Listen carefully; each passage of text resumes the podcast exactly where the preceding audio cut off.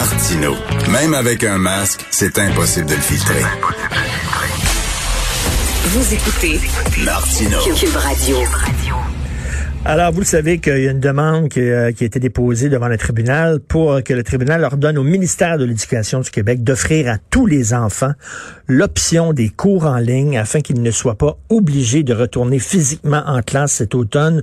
Nous allons parler avec Madame Politimi Karounis, une ancienne avocate qui est mère de trois enfants qui fait partie du groupe de parents qui exigent des cours à distance. Bonjour, Madame Karounis.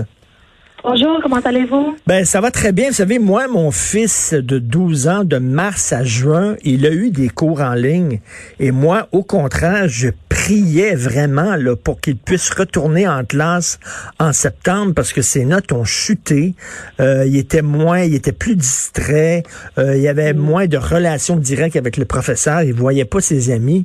Et nous, on n'a vraiment pas aimé l'expérience de cours en ligne. Et vous, vous êtes tout à fait le contraire. Vous voulez au contraire qu'il qui continuent euh, des cours en ligne.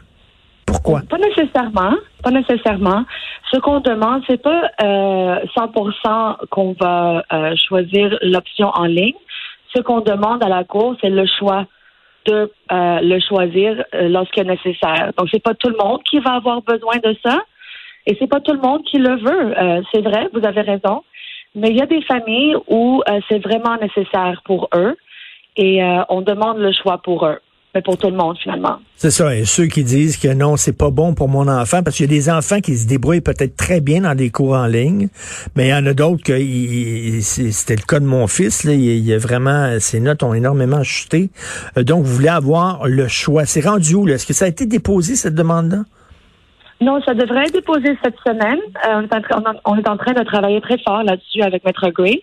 Euh, de s'organiser. Donc, on espère, on prévoit le déposer cette semaine à la Cour supérieure.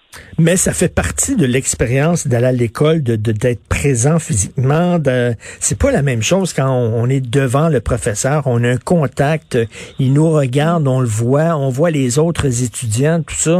Euh, il me semble que c'est mieux être en classe, non? Oui, c'est mieux. C'est mieux, c'est vrai. Mais euh, dans le temps de, de COVID, malheureusement, comme euh, pour nous aussi, c'est mieux d'être au travail avec nos collègues, mais on est ici à la maison depuis mars. Euh, c'est mieux pour moi de faire mes épiceries en personne, mais depuis mars, je les fais en ligne. Donc, euh, c'est un peu un temps imprévu pour tout le monde. Et même si c'est mieux en temps normal, disons quote unquote, d'être dans un salle de cours. Et c'est pas pour tout le monde. Hein? Il y a hmm. des gens qui font l'éducation à domicile depuis toujours et ils aiment beaucoup cette expérience. Donc, mais pour la majorité, je suis d'accord avec vous. Pour la majorité, euh, le consensus, c'est que les enfants socialisent dans une salle de cours. Mais dans le temps de COVID, euh, je pense qu'il faut être un peu plus flexible. Alors là, il y a des gens qui ne croient pas la santé publique en disant ils exagèrent l'ampleur de la crise. Et vous, c'est l'inverse. On dirait que vous ne croyez pas la santé publique parce que vous trouvez qu'il sous-estime l'ampleur de la crise. Parce que la santé publique dit, il n'y a aucun problème à ce que les enfants retournent en classe. Donc, vous les croyez pas. C'est pas que je les crois pas, euh, parce que ce n'est pas effectivement ce qu'ils disent. Hein? Ils sont en train de nous dire euh, de se préparer pour une deuxième vague, que le COVID est toujours dans la société, euh, mais peut-être dans des chiffres très bas. Je suis tout à fait d'accord avec vous. Mais ils, euh, ils reconnaissent que le COVID est toujours avec nous, mais ils nous demandent de prendre le risque parce que pour eux, ils ont calculé que la socialisation des enfants doit primer ce risque mais c'est pas le fait pour toutes les personnes. Puis avec ça, on n'est pas d'accord. Mais en fait, ceux qui risquent, ce sont les enseignants, parce que c'est eux autres qui risquent d'attraper la COVID, parce que selon des études que j'ai lues, moi, on dit que les enfants euh, ne sont pas le porteurs de la COVID. C'est pas eux autres qui vont contaminer les gens. Ben, euh, ça se peut qu'il y ait des recherches qui disent ça. Euh, la chose avec la COVID qui est un peu frustrant, c'est que vous pouvez lire une recherche et moi je vais lire une recherche qui hmm. vont dire deux choses contraires. Donc euh, c'est un peu difficile de, de, de, prendre position absolue dans ces temps-ci et on croit que le ministre il vient de prendre une position très absolue euh, dans une situation qui, qui mérite un peu plus de flexibilité, un. Et, euh, et deux, mon fils, par exemple, il a 10 ans. Donc, les plus récentes recherches démontrent que, effectivement, les enfants après 10 ans sont des très bons transmetteurs du virus. Donc, euh, c'est possible que euh, mon enfant, en allant à l'école, lui, euh, s'il contracte le virus, c'est vrai que ça va être pour lui peut-être juste un rhume. Mais pour les autres membres de notre famille, incluant notre grand-mère vulnérable, ça peut être beaucoup pire que ça. Mais là, actuellement, c'est possible de, d'éduquer son enfant à la maison, là, ce qu'on appelle en anglais le homeschooling. Euh, c'est permis au Québec, donc vous pourriez juste dire, ben nous autres, on, décide de, de, de, lui enseigner ses cours, euh, ses matières à la maison, puis à la fin de l'année, on va passer le, le, test du ministère et on verra s'il y a des bonnes notes ou pas. C'est pas possible actuellement? Oui, c'est très possible. Et d'ailleurs, il y a beaucoup de personnes qui le font. Euh, moi, honnêtement, dans les dernières deux semaines, avec toute cette histoire, euh, le plus que j'apprends sur le homeschool, le plus je l'aime, honnêtement. Mais euh, le fait, légalement, la Constitution nous donne le droit à des choix et des accommodements raisonnables. Donc, pour moi, peut-être le homeschool, ça va être mieux en bout de ligne. Mais la réalité, la question légale, ce n'est pas là. Ça n'a rien à voir avec le homeschool. Ça a tout à voir avec le fait que le gouvernement, présentement, euh, rend disponible deux programmes éducatifs. Hein. C'est le programme dans la salle de cours, la traditionnelle. Mhm. Mais la semaine dernière, le ministre a rendu disponible aussi une plateforme, une plateforme online.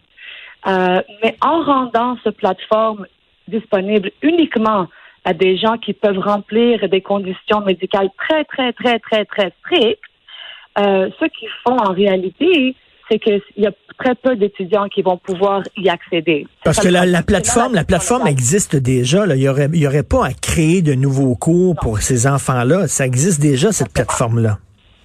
C'est exactement ça. Donc, nous, on dit non seulement l'accommodement est-il raisonnable, mais c'est tout à, tout à fait faisable parce que vous l'avez déjà, sauf que vous le donnez seulement aux enfants ou aux familles qui peuvent démontrer que quelqu'un va comme mourir. Il faut hmm. vraiment être capable de prouver que quelqu'un va mourir pour y avoir accès, alors que selon nous, mais c'est online, c'est quoi le problème? Et vous, c'est ça, vous en faites une question de choix en disant, ben, je suis un parent, c'est moi qui décide si j'envoie mon enfant. En, bout de compte, c'est pas le gouvernement, c'est pas la santé publique, c'est moi, le parent, qui a le dernier mot, qui va décider si j'envoie mon enfant à l'école ou pas. Et vous en faites une question de droits et libertés. D'ailleurs, c'est pour ça que vous êtes allé chercher euh, Maître Julius Gray. Absolument, absolument. C'est une question de charte, c'est une question de sécurité de la personne, c'est une question de autorité parentale, autonomie individuelle.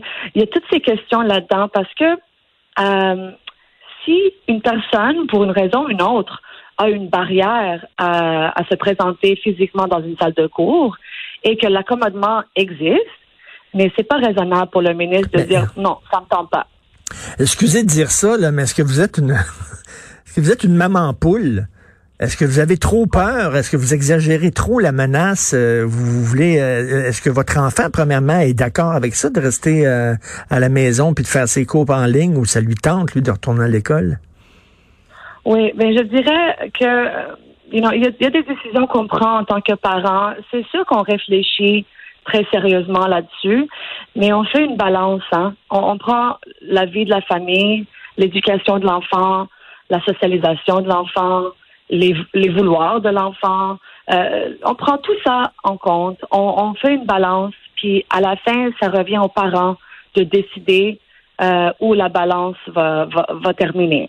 En tout cas, j'ai très hâte de voir comment euh, ça va être euh, reçu et euh, s'il va y avoir une décision. Est-ce qu'ils vont vous permettre justement d'avoir des cours en ligne?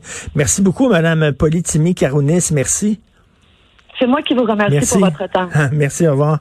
Donc, d'un côté, il y a des gens qui disent c'est pas grave la COVID, c'est pas grave, c'est une petite grippe, je porterai pas de masque, je m'en fous. Puis de l'autre côté, il y a des gens qui disent ah, c'est super grave, qu'est-ce que c'est ça d'envoyer nos enfants à l'école et tout ça? En même temps, je peux comprendre. T'es le parent, c'est ton enfant. Que le gouvernement me dise pas quoi faire avec mon enfant. Si toi tu juges que c'est dangereux pour ton enfant, puis que tu veux le garder à la maison, je peux comprendre, je sais pas, je me fais pas une tête là-dessus. En même temps, là, ça va être quoi après ça? Je veux pas qu'il y ait dans tel cours, euh, je veux pas qu'il y ait dans un cours de bio, parce que ce qu'on enseigne dans le cours de bio, ça va contre mes valeurs. Je veux pas qu'il y ait dans le cours de sexualité, parce que ça va contre mes valeurs. Puis là, ça va être l'enseignement à la carte. Je vais le garder chez nous, etc. euh, jusqu'où les parents ont des droits sur des enfants, mais je peux comprendre qu'il y a des parents qui sont peut-être un peu plus frileux. Moi, en tout cas, là, j'ai vraiment, là, je suis pas croyant, mais je me mettais quasiment à genoux en disant, j'espère qu'il va pouvoir retourner à l'école. Premièrement, des enfants qui collent à longueur de journée, tout le temps. Avouez-le, là. On les aime, nos enfants. Mais à un moment donné, là, va à l'école, Chris. Va-t'en, là. Donne-nous du temps.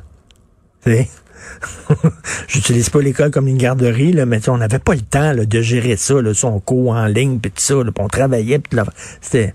En tout cas, bref, j'ai très hâte de voir comment ça va être jugé. Euh, on s'en va tout de suite à la pub.